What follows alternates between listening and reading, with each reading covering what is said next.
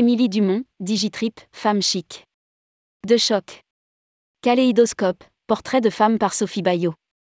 Engagée au sein de différentes instances du tourisme, CETO, EDV, Visite USA, UCO, CELIA, Sophie Bayot participe à l'association Femmes du tourisme. Elle rédige régulièrement des chroniques pour différents magazines et retrouvera nos colonnes régulièrement pour une galerie de portraits de femmes de l'industrie du tourisme et des loisirs. Pour ce deuxième volet, rencontre avec Émilie Dumont, directrice générale Digitrip Group. Rédigé par Sophie Bayot le jeudi 27 octobre 2022.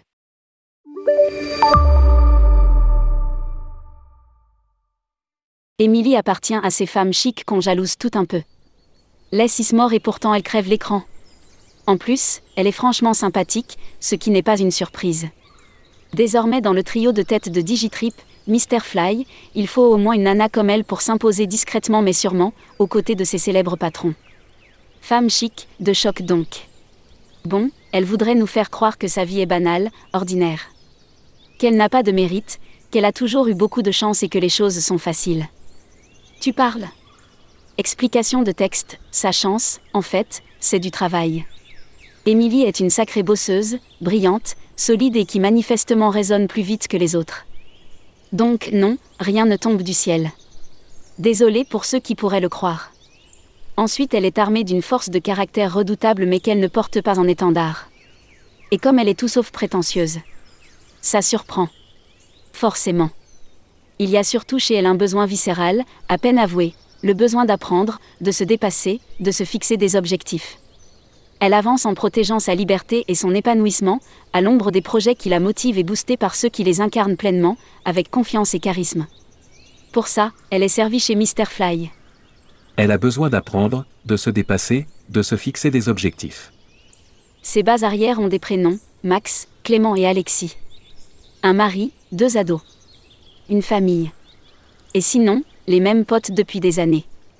Émilie s'amuse en écoutant Florence Foresti qui raconte assez bien les vicissitudes des mamans d'ados que nous sommes. On n'a pas vu passer le temps. Et on reste parfois un peu décontenancé. D'une manière générale, elle estime qu'on est plus à l'écoute de la vie de famille des collaborateurs depuis une petite dizaine d'années. La technologie nous offre la souplesse de recourir ainsi au télétravail et de gérer son temps différemment. Mais elle précise avec justesse.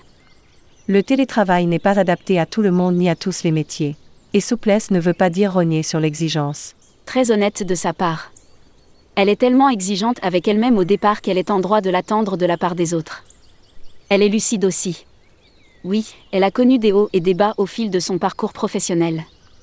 Oui, elle concède tout à fait qu'élever des enfants et assumer une carrière nécessite des sacrifices et une organisation de folie.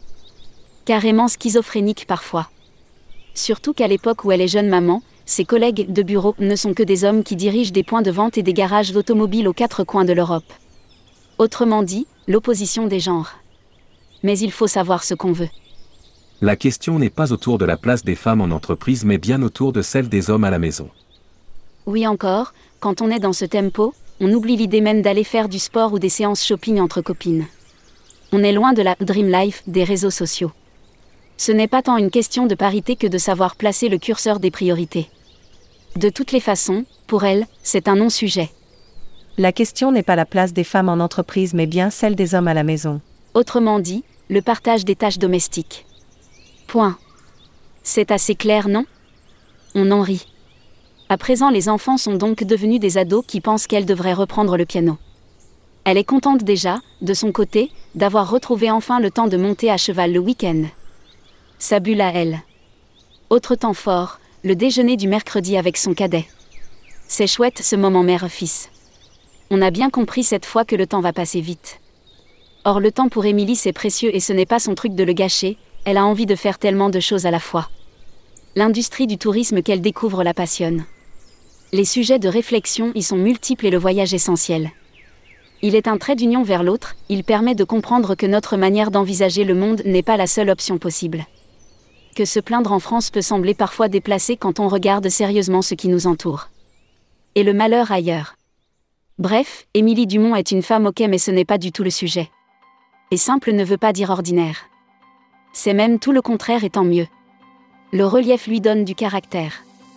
Entrepreneuse, directrice générale du tour opérateur UOC, un océan de croisière, de Cunard France et de l'agence de communication So Between, Sophie Bayot est la créatrice du Mag Effet de style créateur de tentation.